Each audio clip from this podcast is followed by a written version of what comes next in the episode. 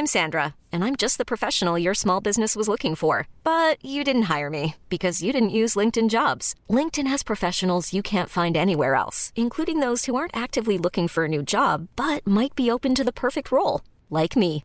In a given month, over 70% of LinkedIn users don't visit other leading job sites. So if you're not looking on LinkedIn, you'll miss out on great candidates like Sandra. Start hiring professionals like a professional. Post your free job on linkedin.com/achieve today. On va parler d'Amazon qui étend sa publicité comme un virus inarrêtable, de FTX qui explose en vol dans le monde des crypto-monnaies, un petit peu quand même de euh, Elon Musk et euh, Twitter bien sûr, et tout le reste de l'actualité tech.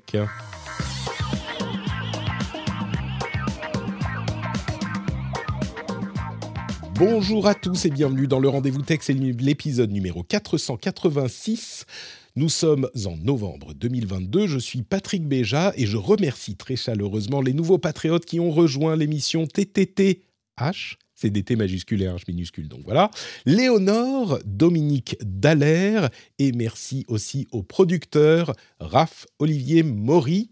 Et, et c'est tout, et c'est déjà beaucoup. Merci à vous tous de votre soutien. Si vous aussi vous voulez soutenir le rendez-vous tech, c'est sur patreon.com slash rdvtech. J'ai l'immense plaisir de recevoir pour cet épisode deux invités qui m'accompagnent depuis bien longtemps. Un d'ailleurs depuis le tout premier épisode du Rendez-vous Tech. Euh, bah, c'est à lui qu'on honneur aux anciens. hein. On va lui dire bonjour d'abord. Salut Jeff, comment vas-tu depuis la Silicon Valley? Non mais dis, dis que je suis vieux tout de suite. Bah écoute, Euh, euh, on n'est plus, on n'est pas jeune. Euh, heureusement, On il y est, a- on est plus, on est plus aussi jeune qu'on était voilà. quand on a fait le numéro 1. C'est clair. Et on- et on, exactement. approche le numéro 500. C'est incroyable. Euh, bonjour à tous, bonjour à toutes. C'est toujours un plaisir de vous retrouver depuis la Silicon Valley où aujourd'hui il fait beau. Ah, t'as bien de la chance. Moi, c'est novembre en Finlande. Euh, c'est la, la nuit euh, permanente. Et c'est pas encore le pire. hein. En, en décembre, ça va être encore pire. Heureusement, Bah écoute, on a, eu, un- on a eu un peu d'eau, on en a besoin, donc on est content. Mais euh, ce matin il faisait froid, mais il y a un très beau soleil. eh bien, justement, euh, en parlant de soleil, le soleil de nos émissions est là, l'éternelle jeunesse, le bonheur incarné. C'est Marion qui se joint à nous encore une fois. Comment vas-tu, Marion? Merci pour cet accueil, euh, Patrick. Éternelle jeunesse, ça, ça fait du bien quand, euh, quand euh, je viens de, fêter mon anniversaire. Donc, merci, merci. Mais toujours un plaisir de vous retrouver, du coup, dans cette émission. On a un programme qui est intéressant à couvrir aujourd'hui avec, alors comme je disais dans l'intro, on va parler un petit peu d'Elon Musk et de Twitter, mais pas beaucoup et pas tout de suite. On va s'offrir un petit peu des vacances avant de manger nos légumes. Et puis ça sera relativement court parce que c'est toujours un petit peu la même histoire. Donc en attendant, j'ai un sujet qui m'a paru hyper intéressant sur Amazon. Euh, un autre qui est inévitable, c'est FTX, la plateforme d'échange de crypto-monnaies qui a euh, explosé cette dernière semaine. Avant de se lancer dans les sujets et- les grosses infos de la semaine, je voudrais dire un tout petit mot. Euh, je risque de faire un épisode, une sorte d'édito spécial, mais ouvert à tout le monde, pas seulement aux patriotes, pour vous expliquer un petit peu pourquoi je dois parler aussi de politique dans les émissions. Je pense qu'il y a beaucoup de gens qui le comprennent, mais j'ai reçu ces derniers euh, temps des messages de personnes qui s'étonnaient, je le dis parfois gentiment, que ce soit des, patriotes ou des gens sur les réseaux sociaux, euh, qui s'étonnaient que je, parle de contexte politique quand je parle de ces sujets. Et j'aimerais, je pense que la plupart d'entre vous, encore une fois, le comprennent, mais euh, la plupart d'entre eux étaient très polis, très gentils et me- m'expliquaient en quoi ça ne leur plaisait pas. Et j'aimerais, plutôt que de répondre à chaque personne une par une, euh, j'aimerais faire un petit, un petit, mettre les choses à plat, quoi. Puis vous expliquer pourquoi je le fais de cette manière et mes motivations et, et pourquoi je pense que c'est important. Donc, ça sera peut-être un épisode spécial qui viendra dans, quelques jours. On verra si j'ai le temps de le faire. Mais je ferai ça à ce moment-là parce que je pense que c'est important. Et c'est important, bien sûr, de répondre aux auditeurs qui se posent la question, qui est, je, je comprends euh, la question, mais vous verrez, j'espère que toutes les réponses seront dans ce, dans ce petit édito spécial. Ceci dit, on va se lancer dans les infos les plus importantes de la semaine, tout de suite, en commençant par Amazon. Amazon, euh, vous l'avez peut-être euh, vécu, il y a de plus en plus de pubs sur Amazon et en même temps, si je dis vous l'avez vécu, vous l'avez peut-être pas ressenti euh, aussi clairement que les pubs qu'on voit ailleurs sur Internet parce que Amazon, euh, ils sont malins, ils mettent sur leur site des publicités qui sont simplement des produits promus, qui sont clairement des, des publicités.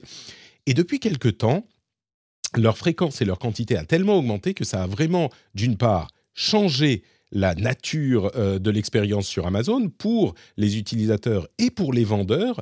Et ça a gonflé les revenus d'Amazon. Aujourd'hui, euh, les revenus de la publicité euh, sur le site même d'Amazon dépassent ceux d'Amazon Prime dans leur, dans leur compte eux. Donc c'est vraiment des revenus qui sont très importants pour Amazon. Et il y a un article qui sera d'ailleurs dans la newsletter que je vous en recommande d'aller lire, qui est un article sur Vox, vox.com, dont je vais vous donner quelques extraits pour euh, détailler à quel point c'est un changement important et, en quoi il se manifeste. D'abord, euh, on a quand même beaucoup de pubs aujourd'hui. Il y a presque une rangée sur deux qui est de la pub. J'exagère, mais, mais vraiment à peine.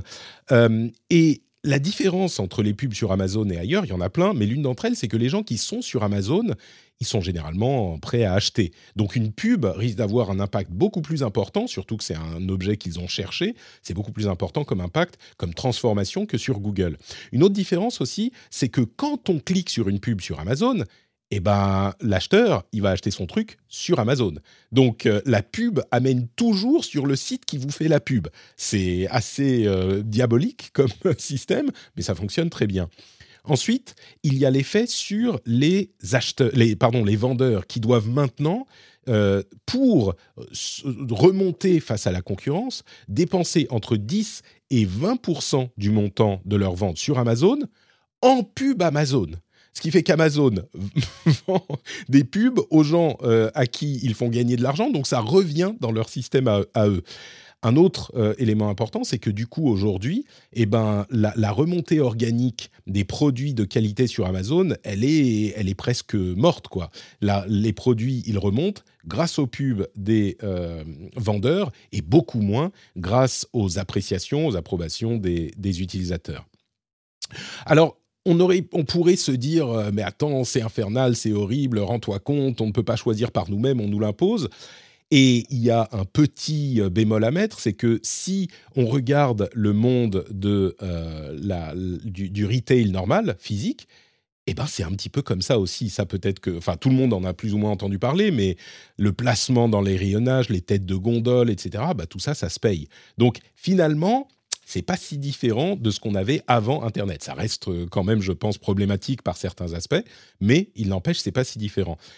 Et à côté de ça, il faut bien comprendre que la raison pour laquelle Amazon a autant de croissance dans ce domaine, c'est en partie là encore grâce au changement qu'a fait Apple sur les iPhones euh, pour le partage de données de, euh, de... Bonne nuit mon cœur, bonne nuit mon ange.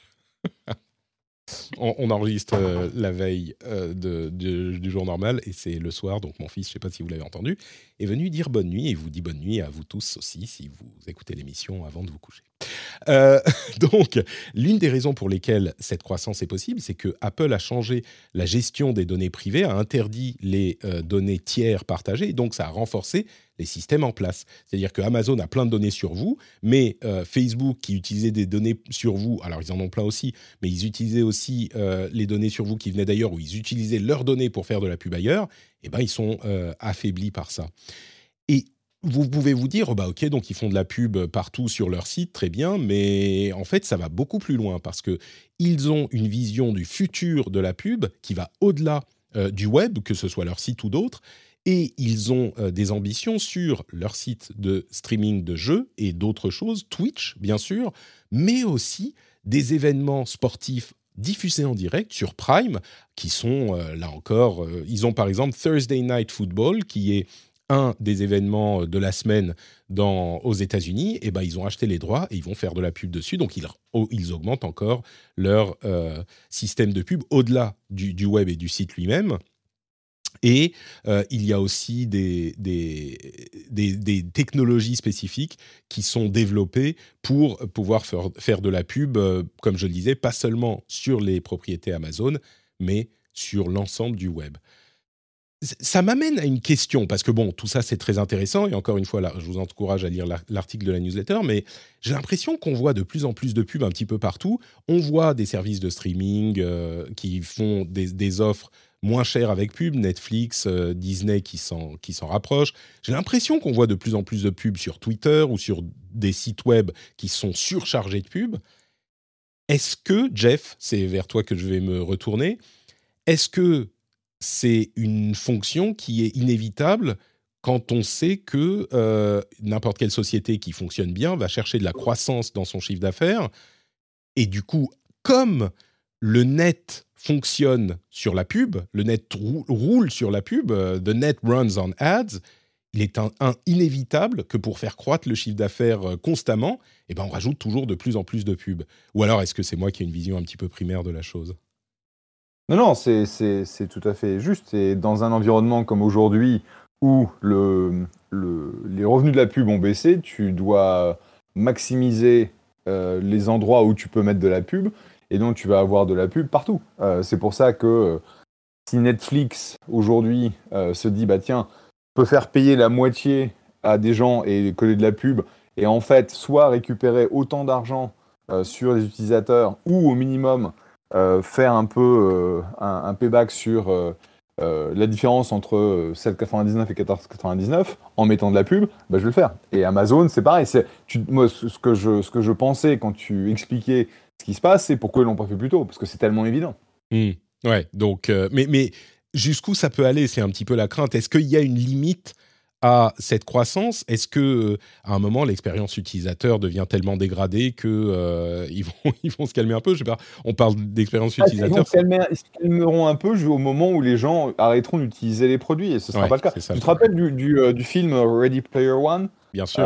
où tu avais donc de la pub partout. Littéralement, tu avais 15% de de l'écran utilisé pour le jeu et le reste était de la pub. Bon, bah, c'est un extrême auquel on n'arrivera jamais, j'espère.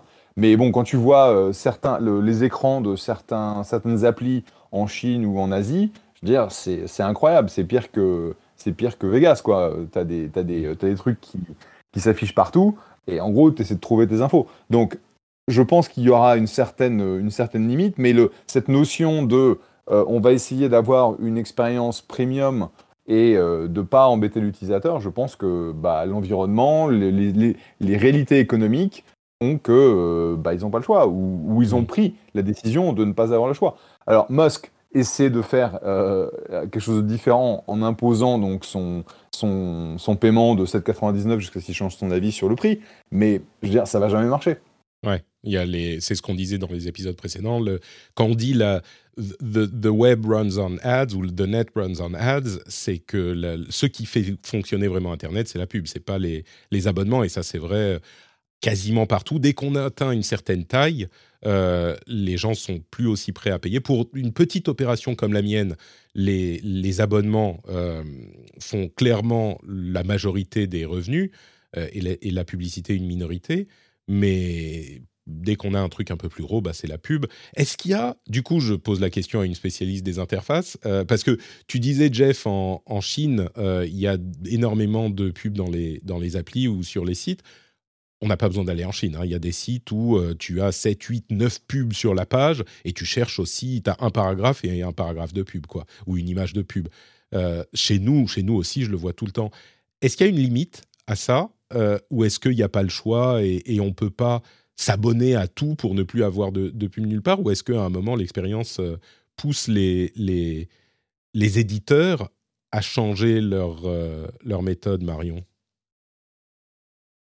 C'est une question euh, difficile à répondre. En fait, comme l'a dit Jeff, c'est le moment où les utilisateurs vont partir. Et s'ils partent, c'est parce que soit ils trouvent des alternatives, soit finalement ils ne trouvent pas suffisamment de valeur dans, ce type de service pour supporter la, publicité. Et donc, dans ce cas, ils, partiront. Donc, c'est une question de est-ce qu'il y a une alternative qui est plus intéressante, euh, où il y a euh, moins de pubs, etc. Euh, ou est-ce que finalement, bah, ils, en retirent moins de valeur que, que ce qu'ils doivent payer en regardant ces, ces publicités. donc ça, c'est une question qui, je veux dire, a toujours été visible sur Internet. Enfin, on n'a pas attendu 2022 pour avoir des sites bourrés de publicité. enfin, rappelle-toi les années 90 ou 2000 où ça commençait juste, il y avait des pubs dans tous les sens, ça clignotait, les bannières animées, etc. Donc voilà. Et regarde les sites d'information de, aujourd'hui. Ils ont soit un paywall, soit des pubs pas mal partout, parce qu'il faut qu'ils arrivent à, rémunérer les journalistes qui écrivent et, les articles qui, qui sont disponibles. après, ils n'ont pas encore craqué justement le, modèle qui fait que ça pourrait fonctionner pour eux. Hein. Ils ont la presse, on le sait depuis des années, sont en galère. donc la différence là que je vois moi avec Netflix, Amazon, etc., c'est que pendant pas mal de temps, ils, ont tourné, enfin ils ont investi, c'est-à-dire qu'ils n'étaient pas rentables et, donc ils ont pris des risques. Enfin, je veux dire, Amazon c'était flagrant et, et maintenant qu'ils veulent, ils veulent amortir, ils veulent rentabiliser, etc. Maintenant qu'ils ont trouvé le market fit, c'est-à-dire des gens prêts à, prendre la, valeur qu'Amazon leur, leur vend, euh, et ben du coup maintenant ils stabilisent ça, ils augmentent les prix, ils voient que si finalement est-ce qu'ils augmentent les prix, est-ce que les gens partent? Bon, ben, finalement le, pourcentage de personnes qui partent euh, vaut bien euh, finalement pouvoir plus monétiser le, ce qui reste. et donc du coup ils restent comme ça, ce qui est logique. Netflix fait pareil, c'est-à-dire qu'ils sont arrivés sur le marché français avec un prix euh, qui était euh, imbattable. Je veux dire, euh, avant, on avait Canal+, donc essayer de comparer les prix d'abonnement Canal+, avec les prix d'abonnement Netflix. J'ai les deux, je peux vous dire qu'il y a une sacrée différence. et ils sont arrivés avec des prix super, super intéressants. Tout le monde allait là-dessus. Et chaque année, ils ont augmenté les prix et les gens en restent. Alors après, j'ai pas fait l'étude du pourcentage de personnes qui partaient de, de Netflix, mais je pense qu'ils retombent sur leurs pieds. Et, et, ça fonctionne. Donc, et, et Canal+, eux, ont dû revoir leur modèle parce que si auparavant, ils riaient au nez de Netflix, bah maintenant, ils ont des offres qui, qui font des bundles, des groupements avec Netflix. Donc, ils ont bien compris euh, que, que, voilà, ils ne pouvaient pas rester sur l'ancien modèle non plus. En plus, c'est intéressant parce que sur Amazon spécifiquement, si on revient à ce sujet-là, euh, ils, sont dans une situation où les pubs, je pense, sont parmi les moins abrasives euh, du net. Parce que parfois, quand tu as de la chance sur le web, tu vas avoir une pub qui va t'intéresser, mais c'est très rare. Sur Amazon, je ne dis pas que tous les produits sponsorisés en promo avec différents types de labels difficiles à comprendre vont forcément être des trucs qui t'intéressent, mais plus. Et puis parfois, euh, c'est même le truc que tu cherchais et sur lequel tu aurais cliqué euh, sans, même s'il n'y avait pas eu la pub pour, parce que tu es sur un site de shopping, tu fais une requête pour chercher un truc spécifique. Bon, bah oui, forcément, euh, ça peut, tu peux tomber sur le truc qui t'intéresse. Tu mentionnais le fait que les prix montent. Effectivement, ça a fait monter, ça a fait monter un petit peu les prix moyens. Tout et dans l'article. Donc, encore une fois, il sera dans la newsletter. Vous allez sur notrepatrick.com pour vous abonner. Il est vraiment bien. Mais, mais tu, as raison sur, tu, as raison sur, un truc, c'est que euh, je regardais un produit l'autre jour et, et j'avais des, euh, je, je, sais pas, une douzaine de, de, produits qui étaient sponsorisés et je cherchais en fait ceux qui étaient les mieux euh, appréciés par les, par les utilisateurs et c'était une galère pour, pour trouver ça. Quoi. Ouais, je suis même pas sûr que ce que j'ai acheté, c'était effectivement le meilleur produit. Ouais, c'était des pubs partout. Vas-y Marion, tu peux conclure. Bah, c'est ça, pour, euh, pour euh, rebondir sur ce que vient de dire euh, Jeff, en fait, c'est Amazon va potentiellement atteindre un moment où les gens n'arriveront plus à trouver des produits de qualité parce que ceux qui sont un peu pourris vont payer des emplacements publicitaires. Et là, ça va impacter négativement Amazon parce que les gens vont associer Amazon avec des produits de mauvaise qualité et du coup vont perdre confiance dans, dans la plateforme. Euh, donc ça, c'est un risque potentiel. Mais ils, sont, ils, sont, ils ont tellement réussi à ancrer l'habitude que quand tu cherches quelque chose à acheter, tu vas sur Amazon, que voilà, avant, avant de, d'atteindre le niveau de rupture, je, je, serais assez curieuse de voir euh, jusqu'où ils vont aller. Quoi. Bon, eh ben écoutez, on continuera à suivre ça. Euh, FTX, c'est le deuxième gros sujet de cet épisode. Alors FTX, je vais vous la faire courte. Euh, c'est une énorme plateforme d'échange de crypto-monnaies et euh, bon, d'autres, objets euh, crypto.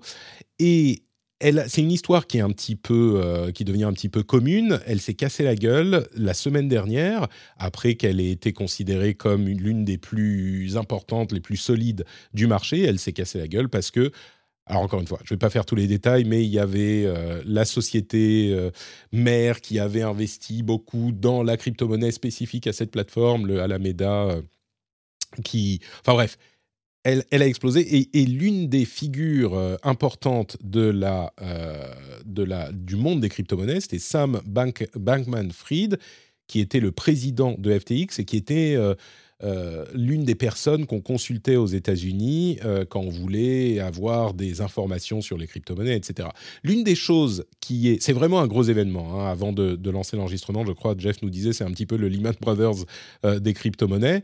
et on, va en reparler dans une seconde, mais l'une des choses qui est vraiment intéressante, c'est là encore une analyse que j'ai trouvée judicieuse de Bloomberg, hein, qui dit l'un des gros problèmes qu'ils ont eu chez FTX, c'est que Sequoia Capital qui est l'un des investisseurs, euh, n'avait pas accès aux euh, informations comptables de Alameda. Ils avaient personne chez euh, au board de FTX et c'est un petit peu mais qu'est-ce qu'ils ont fait chez Sequoia? Parce qu'ils ont investi de l'argent et ils n'avaient aucune visibilité, aucun contrôle sur la manière dont était gérée la boîte.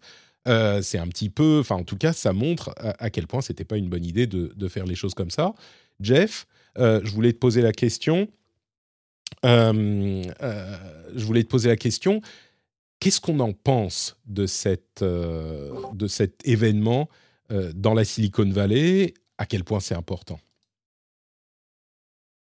Bah, c'est, ce que je te disais, c'est l'équivalent de, Lehman Brothers, qui, est une des plus grosses banques au monde, qui est connue, reconnue, et qui, est dans laquelle des, centaines de millions de gens ont placé de l'argent parce qu'ils croyaient dans la, dans la marque et, euh, et dans la viabilité de, de, la boîte. Et donc FTX, c'était effectivement le deuxième plus gros euh, exchange euh, crypto au, monde. C'était le plus gros américain, plus gros que Coinbase.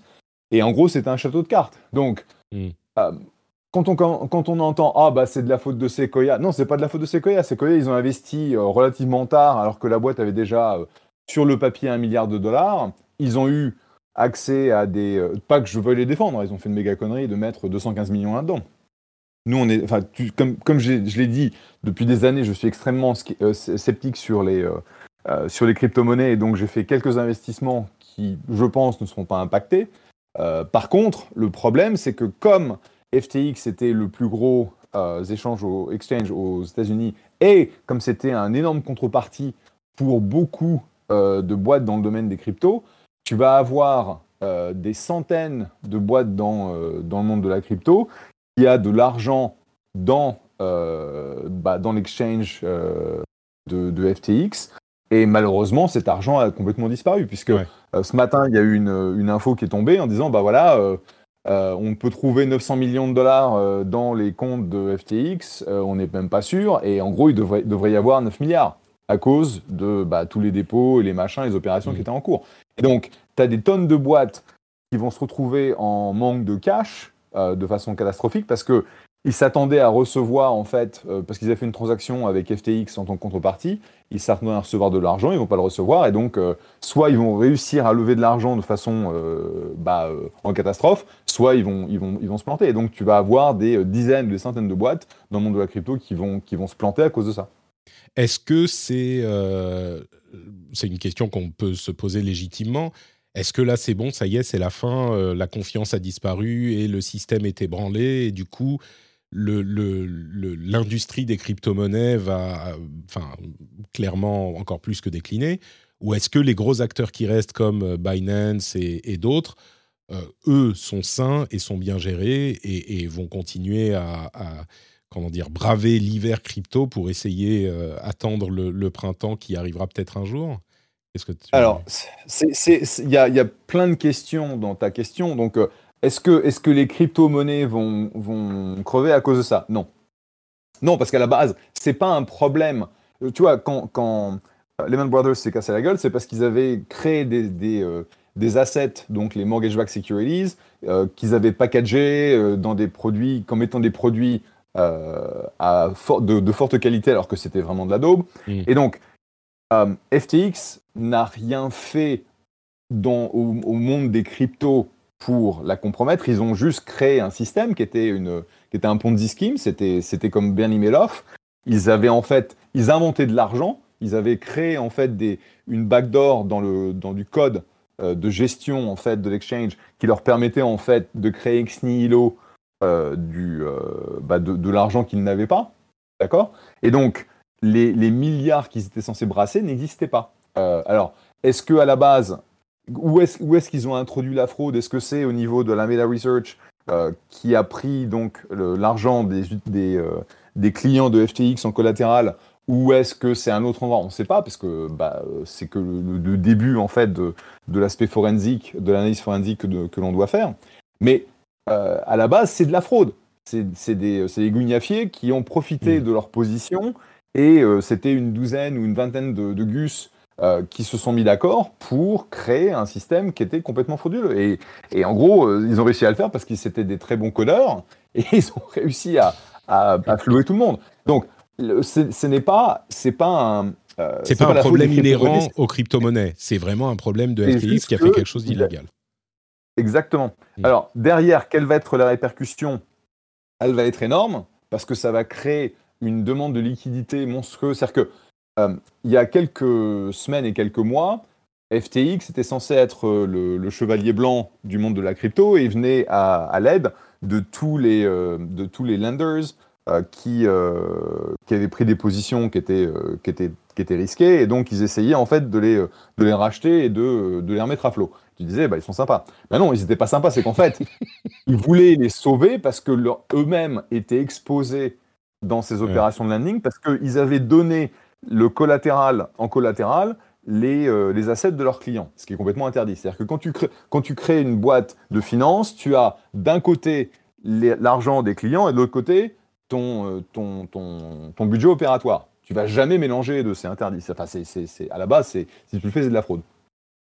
Donc, tu as des tonnes de boîtes qui étaient dans les quelques milliards de dollars que euh, FTX brassait chaque jour, bah, tout cet argent n'existe plus, il, a, disparu. Et donc, tous les gens qui comptaient sur cet argent pour bah, faire du trading, pour opérer, eux, ils vont être impactés et Dieu seul sait ce que ça, ce que ça veut dire. Mm. Alors, est-ce que Coinbase est bien géré? Est-ce que Binance est bien géré? Coinbase, c'est une boîte publique américaine, ça veut dire qu'ils ils sont audités, ça veut dire qu'ils euh, ont des contrôles en place. Donc, je pense que oui, Coinbase devrait être OK à condition que les problèmes de liquidité créés par FTX euh, partant en fumée ne s'étendent pas à d'autres grands acteurs du monde de la crypto. Alors qu'est-ce qu'on fait à partir de maintenant? Bah, c'est, Je veux dire, c'est tout le problème. C'est que euh, aujourd'hui, dans le monde de, l'entrepreneuriat, euh, tu, as, tu as une approche qui est fake it until you make it, donc fais semblant jusqu'à ce que tu réussisses.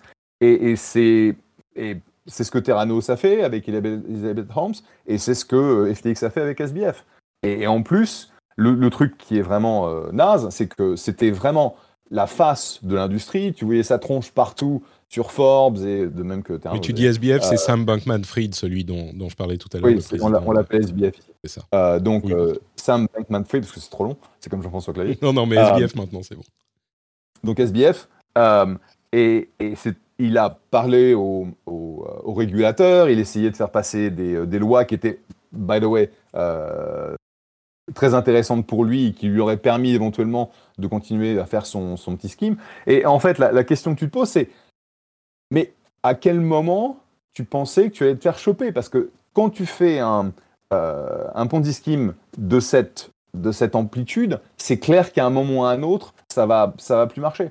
Et donc, euh, bah, il s'est fait choper. Et là, on sait, alors je sais pas où il est. Il y, avait des histoires hier comme quoi il y, avait un, il y avait un avion privé qui avait quitté les Bahamas parce que tout ce beau monde est aux Bahamas. Parce que à la base, j'ai posé une question sur Twitter. C'est alors euh, SBF, c'est Elizabeth Holmes ou c'est Bernie Madoff? Parce que, mm. parce que Madoff, c'était c'était du du mensonge depuis le début. Alors que Holmes, tu peux dire, bah, euh, a pensé que ça allait marcher, donc elle a un peu menti au début, puis elle a continué à mentir, et puis, euh, et puis à un moment, bah, euh, elle s'est peut-être rendu compte que ça ne marcherait pas, mais c'est trop tard. Et donc, c'est quoi? C'est ce que c'était un, mensonge depuis le début, ou est-ce que c'est, bah, je me suis retrouvé coincé et j'ai dû commencer à mentir? Pas que la différence veuille dire grand-chose pour les gens qui vont perdre de l'argent, et le fait qu'ils doivent, ils devraient probablement passer le reste de ses jours en prison. Bon, écoute, euh, on aura la, suite de l'histoire, mais au moins maintenant vous comprenez un petit peu pourquoi c'est aussi important cette histoire de, FTX qui, qui se plante. Et, malheureusement, c'est des, gens qui pensaient avoir des investissements euh, qui n'étaient pas forcément safe, parce que dans la crypto, rien n'est safe. Mais euh, c'est comme d'habitude les petits porteurs qui vont se retrouver mmh. coincés et qui vont perdre des, des, probablement des milliards. et, tu récupéreras euh, peut-être euh, entre, entre 5 et 10 cents le dollar. Bon, bah merci beaucoup pour ce, pour ce petit topo, Jeff. C'était absolument fascinant. On va passer à la suite de nos sujets. Mais avant ça, très rapidement, un petit mot pour vous dire que cette émission, euh, c'est du solide et vous pouvez savoir exactement où va l'argent que vous, que vous envoyez c'est euh, dans mon ventre parce que je l'utilise pour acheter à manger, acheter du matériel pour faire les émissions, acheter, euh, payer mon loyer, ce genre de choses. Donc, si vous voulez soutenir quelque chose qui est bien plus euh, solide et fiable que FTX, en même temps, c'est pas très dur d'être plus solide et fiable que FTX maintenant, eh bien, vous pouvez aller sur patreon.com/slash rdvtech pour soutenir le rendez-vous tech. N'hésitez pas, le lien est dans les notes de l'émission et ça prend deux minutes. I'm Sandra, and I'm just the professional your small business was looking for. But you didn't hire me because you didn't use LinkedIn jobs. LinkedIn has professionals you can't find anywhere else, including those who aren't actively looking for a new job but might be open to the perfect role, like me. In a given month, over 70% of LinkedIn users don't visit other leading job sites. So if you're not looking on LinkedIn, you'll miss out on great candidates like Sandra. Start hiring professionals like a professional. Post your free job on linkedin.com slash achieve today. When you make decisions for your company, you look for the no-brainers. And if you have a lot of mailing to do, stamps.com is the ultimate no-brainer. It streamlines your processes to make your business more efficient, which makes you less busy. Mail checks, invoices, legal documents, and everything you need to keep your business running with stamps.com. Seamlessly connect with every major marketplace and shopping cart Schedule package pickups and see your cheapest and fastest shipping options from different carriers. With rates up to 89% off USPS and UPS rates. And with the Stamps.com mobile app, you can take care of mailing and shipping wherever you are. Make the same no brainer decision as over 1 million other businesses with Stamps.com. Sign up with Code PROGRAM for a four week trial, plus free postage and a free digital scale. No long term commitments or contracts. That's stamps.com. Code Program. Et du coup, maintenant, on passe au sujet un petit peu plus court, un petit peu plus rapide. Donc, je vous l'avais promis la semaine dernière, on va pas faire super long sur Twitter, mais évidemment, il se passe des choses. Euh, en gros, hein, on va pas tout parce que c'est c'est un petit peu la même chose que les deux dernières semaines, ça continue. Mais ce qui s'est passé, gros bordel autour de la vérification. On le dit depuis le début. Le gros problème des systèmes voulus par euh, Elon Musk, c'est qu'on ne sait plus euh, qui tweet vraiment et on peut euh, faire des comptes qui prétendent en être d'autres. Eh ben, ça a provoqué tout un tas de problèmes. Et à la suite de tous ces problèmes, ils ont ajouté des labels, retirés, remis, on ne sait pas qui est quoi, qui fait quoi eh bien, il y a toute une série de euh, d'execs de Twitter qui ont démissionné, au moins quatre, très importants à ma connaissance, dont le Head of Trust and Safety, Yoel Roth, qui a démissionné il y a quatre jours, et c'était lui qui était un petit peu le défenseur de Musk sur les réseaux sociaux, l'un des seuls euh, qui était encore dans la boîte d'avant, et qui expliquait les stratégies de Musk au monde par son compte Twitter. Et eh ben, il est parti, c'était vraiment une surprise. À côté de ça, il y a eu donc plusieurs marques qui ont euh, eu d'énormes problèmes, dont un laboratoire pharmaceutique euh, qui a été euh, impersonated, dont un, faux compte Twitter se faisant passer pour eux a dit maintenant l'insuline est gratuite. Le labo a perdu en bourse 20 milliards de valeur, je crois, en, en, quelques, quelques heures, un jour ou deux. Donc les conséquences euh, de, ce manque de vérification est évidemment hyper important et très sérieux. Et du coup, il y a plusieurs sociétés et plusieurs firmes qui ont recommandé à leurs sociétés d'arrêter leur publicité sur Twitter. Euh, l'une d'entre eux, c'est Omnicom, euh, qui a des clients comme Apple, Pepsi, etc. etc. Donc, c'est vraiment un gros problème. À côté de ça, on a une étude qui montre que les insultes racistes ont euh, beaucoup augmenté depuis deux semaines sur Twitter. Et dans le même temps, on apprend que Twitter a, euh, coupé le nombre de euh, fournisseurs de services, enfin de personnes qui travaillent pour eux en extérieur de la boîte, de contractors, de 4400 à 5500, sachant que dans ce groupe-là, il y a la modération, les équipes de modération qui sont incluses. Et à la base, c'était 2000 personnes, je crois, donc on ne sait pas combien il en reste, mais euh, évidemment pas suffisamment pour, euh, pour gérer Twitter. Déjà qu'il n'y en avait pas assez, bah là, ça va être encore pire. Et à côté de ça, il y a un article qui est aussi dans la euh, newsletter sur le design antiviral de Mastodon, qui est vraiment intéressant pour voir de quelle manière Mastodon fait son design pour ne pas pousser les infos à devenir virales. Il n'y a pas, par exemple, de quote tweet, de quote retweet ou de recherche sur l'ensemble du réseau. On peut rechercher des hashtags, on peut rechercher euh, des noms d'utilisateurs, mais on ne peut pas faire une recherche sur tout le réseau, donc on ne peut pas aller chercher des trucs pour euh, aller leur répondre à toi tu pues, toi t'es un con, etc. Donc c'est un, design qui est intéressant, qui, à mon avis, fait que Mastodon n'aura pas le, succès viral qu'amène ce genre de choses, mais euh, c'est un design qui est intéressant. La question que je voulais poser, c'est, bah là encore, euh, Jeff, c'est quoi la Silicon dans la Silicon Valley l'ambiance autour de toute cette histoire? Est-ce que, euh, enfin, je sais pas, le, la, vallée est divisée entre les fans d'Elon Musk et ceux qui trouvent que c'est un bordel pas possible? Est-ce que tout le monde se dit ouais, bon, attends, ça fait deux semaines, attendons de voir parce que euh, on peut pas juger sur les deux semaines. Qu'est-ce quelle est l'ambiance? Bien sûr, tu connais pas tout ce qui se passe dans la Silicon Valley, mais mais tu es quand même bien euh, dans ce dans ce milieu-là. Qu'est-ce que tu dirais? Bah, je dirais que c'est un bordel sans nom. Euh, Elon a, un, track record à, s'imposer dans des industries dans lesquelles il avait a priori euh, aucune, euh, aucune raison d'avoir du succès. Donc Tesla avec les voitures, avec les voitures électriques et bientôt autonomes, les fusées, D'accord? SpaceX, bien sûr.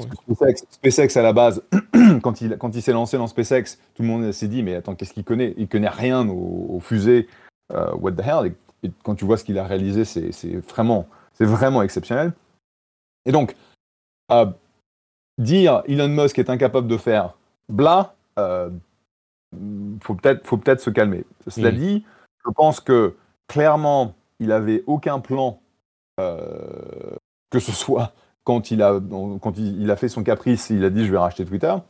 Et, et aujourd'hui, on a vraiment l'impression que la seule chose qu'il fait, c'est couper les coups parce que bah, s'est rendu compte que euh, Twitter, ça va lui coûter 4 millions de dollars par jour.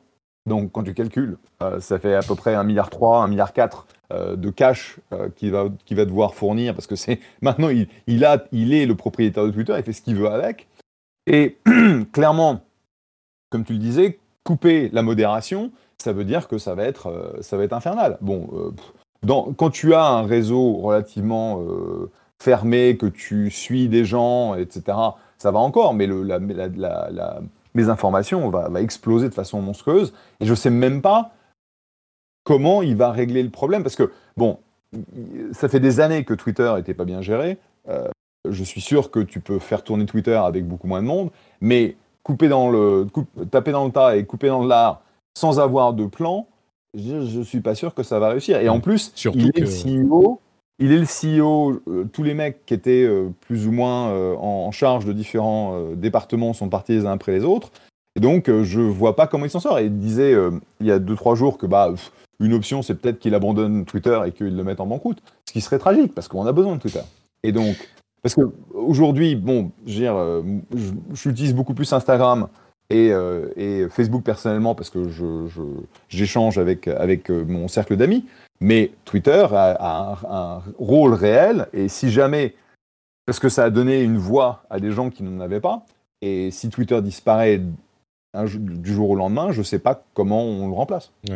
C'est un, aspect qui est, que, beaucoup de gens ont tendance à, euh, comment dire, à dismiss, à, balayer d'un revers de la main. Ouais, bon, bah, si Twitter se plante, enfin, il y aura peut-être certainement un remplaçant et peut-être même que Mastodon réussira à prendre le relais d'une certaine manière, mais, mais c'est vrai que Twitter a un rôle euh, bon et mauvais, mais le mauvais, on, le perdra peut-être s'il disparaît, mais le bon aussi.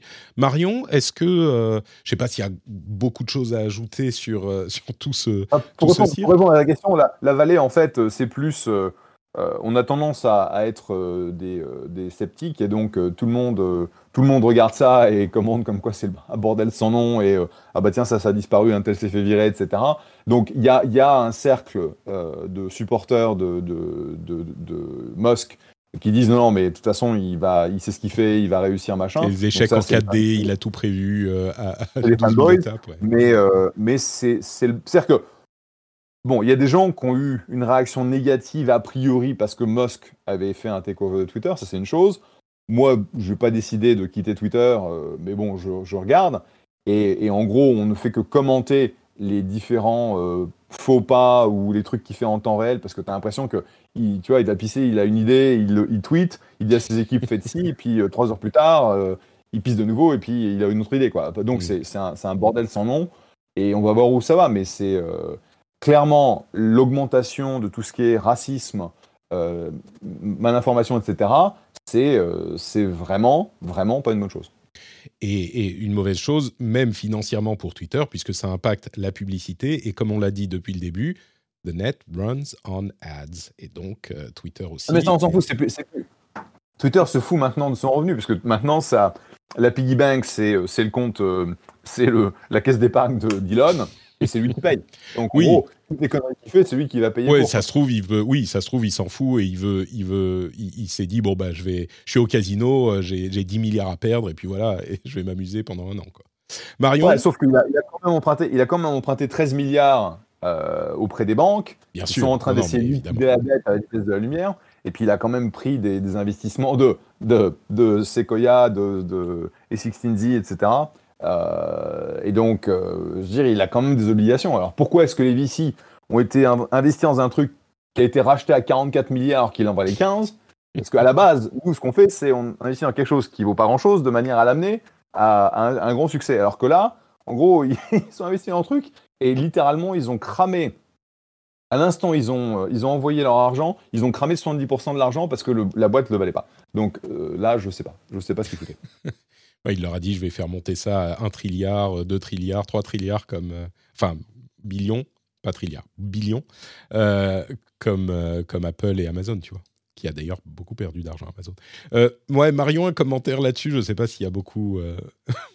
beaucoup ouais, je, je pense qu'on en a déjà euh, beaucoup, beaucoup, parlé. Moi, ça me fait un peu rire quand on compare Twitter et Mastodon. Enfin, je veux dire, euh, c'est, enfin, il n'y a, a qu'à regarder Mastodon, euh, comme tu l'as dit. C'est pas designé, euh, pensé pour pour être une place publique comme les Twitter.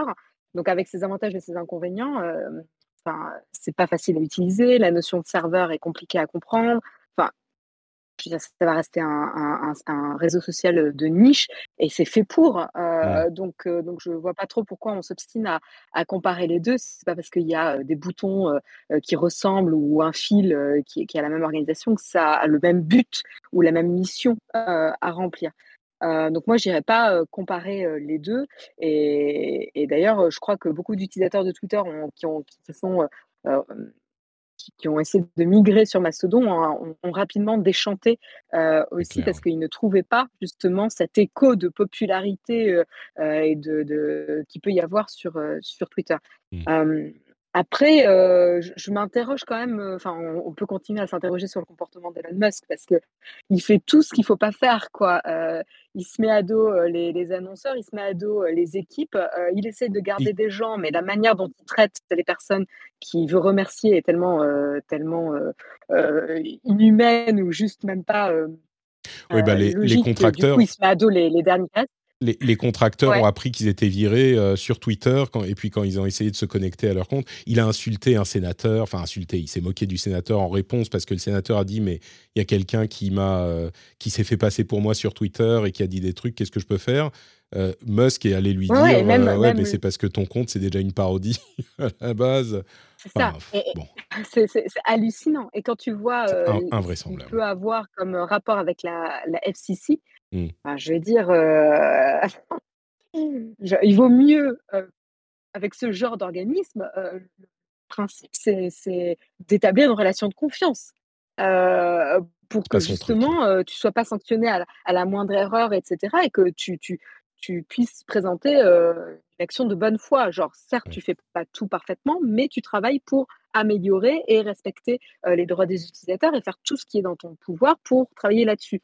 Donc c'est plus une collaboration. Là, il, se met à dos publiquement même la FCC dans son comportement.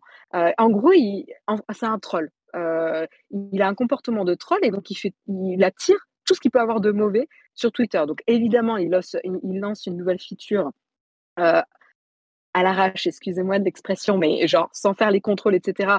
Bah, comme les gens qui vont sur Twitter maintenant, ils vont pour voir le, drama Elon Musk, eh ben, il va attirer le drama également avec tout ce qu'il fait.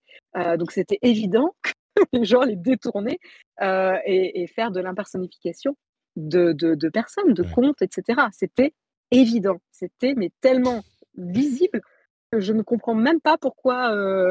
Enfin, je, là, je pense qu'il est inarrêtable de toute façon. Ouais, bah oui. C'est d'ailleurs l'une des, Pardon. L'une des raisons pour lesquelles certains execs sont partis, c'est qu'ils disent euh, ils, demandent maintenant aux développeurs de certifier eux-mêmes la, euh, la, comment dire, la compatibilité, la euh, compliance, la, la validité des accords avec les règles demandées par la FTC sur la protection non, mais ça, c'est génial. mais c'est les développeurs. C'est pas un ingénieur qui va aller en prison. Mais c'est ça. C'est un ingénieur qui va aller en prison. Enfin, il, peut leur demander de certifier, mais au final, euh, il travaille pour Twitter. Euh, à, moins qu'il fasse appel à des contracteurs, mais il travaille pour Twitter. Euh, donc c'est Twitter qui prend la responsabilité. Il peut demander à qui que ce soit, mais c'est un employé Twitter. Donc c'est Elon Musk qui va prendre la responsabilité. C'est ridicule comme principe. Enfin, je veux dire, chez Alan aussi, on a des, des, tu vois, on travaille avec des données de santé, des consentements, etc. C'est quand même très, très cadré. Évidemment que des fois, on applique des règles que le département legal, de, légal nous transmet et qu'on ne fait pas appel à eux pour chaque modification. Mais certes, c'est notre responsabilité de designer, mais à la fin, c'est Alan qui prend le risque quand même. alors nous, on a des règles, etc., qu'on respecte, donc c'est cadré. Mais voilà, à la fin, ça reste quand même le risque porté par Alan. C'est un employé de la boîte. Écoute, on continuera à suivre ça. Euh, on continuera. après, après une question, juste pour terminer, une question que je me posais, c'est vu son comportement erratique et, problématique avec Twitter et le fait qu'il engage sa fortune personnelle, etc. Est-ce qu'il va pas mettre en risque du coup SpaceX et Tesla? Ça, c'est peut-être. Est-ce que vous pouvez ah bah, m'éclairer là-dessus? C'est non, je pense pas parce que il a fait. Enfin, il y a des gens qui, lui ont donné de l'argent, mais ils peuvent se retourner. Euh, j'imagine pas contre lui personnellement. Ils peuvent ensuite récupérer Twitter et puis essayer de le revendre ou de le. Tu vois, mais ils vont pas aller récupérer l'argent d'Elon Musk, j'imagine. Je doute qu'il ait mis en jeu sa fortune personnelle. Si c'est le cas, il faudra qu'il vende les actions qu'il a dans SpaceX et euh, Tesla pour payer les, ses créditeurs. Mais même là encore, euh, les actions seront vendues et donc les, sociétés en question ne seront pas euh, directement mises en danger. Quoi. Non, il a, il a mis, il a mis sa personnelle dans, dans, le. Il a, il a quand même vendu énormément de Tesla. Bien sûr. pour, parce que le, le, le, le prix total du rachat était 54 milliards. non, 44 milliards. 54 euh, dollars par action. Euh, il a emprunté 13 milliards, je crois. Je ne sais pas combien est-ce qu'il a récupéré euh, auprès d'investisseurs de, de, VC. Il a aussi. Il a vendu pour 8 ou 9 milliards, il a emprunté 13 et il a récupéré le, reste d'autres investisseurs, dont, dont, Jack et, et d'autres.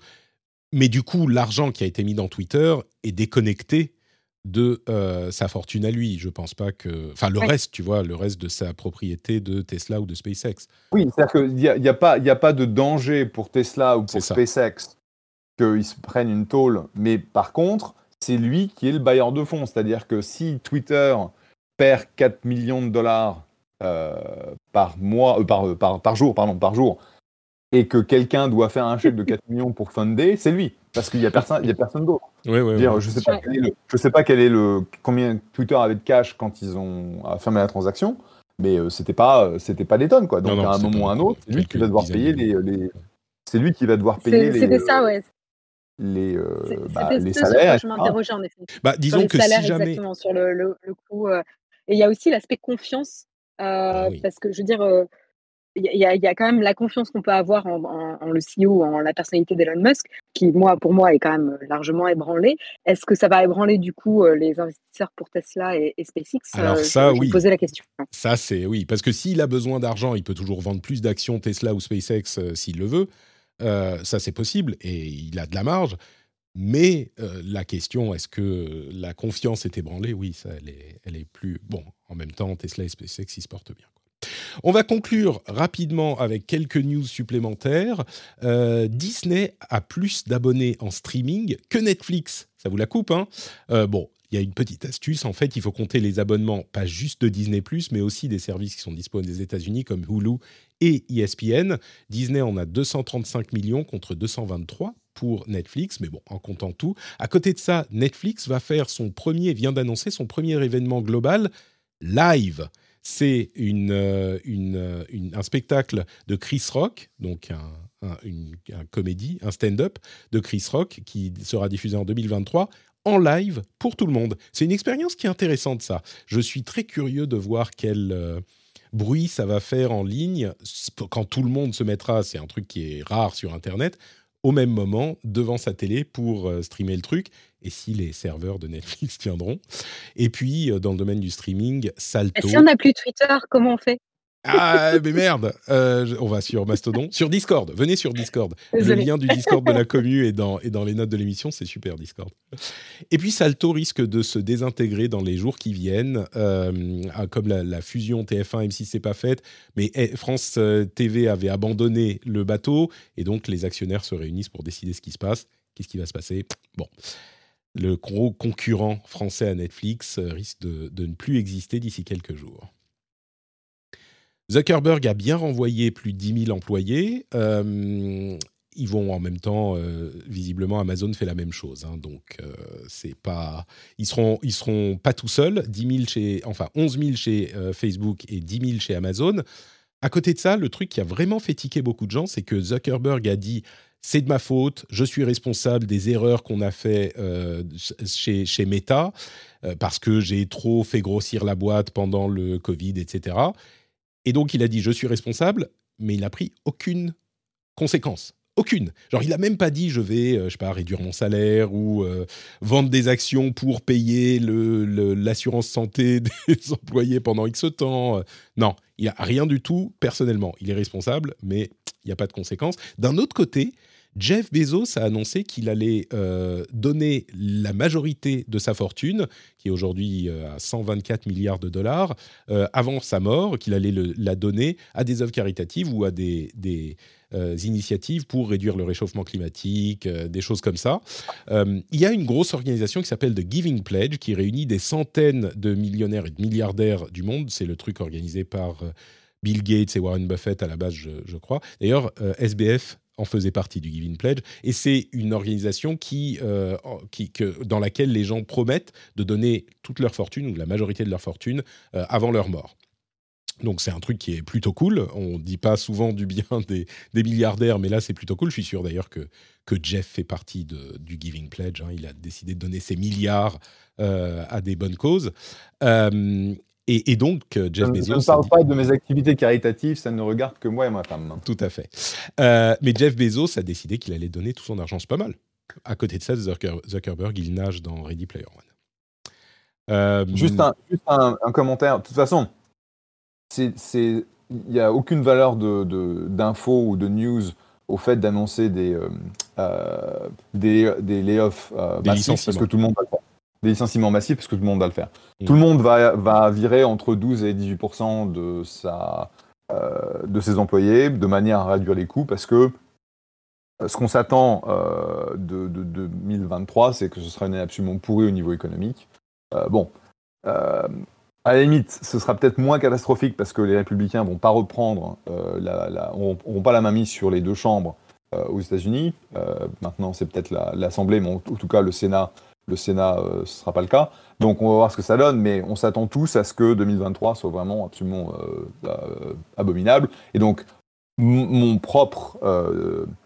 demain, je parle à, mes, fondateurs et je vais leur dire de virer à peu près 10, 15, 20% de, de leurs employés parce que c'est la chose à faire de manière à préserver le cash.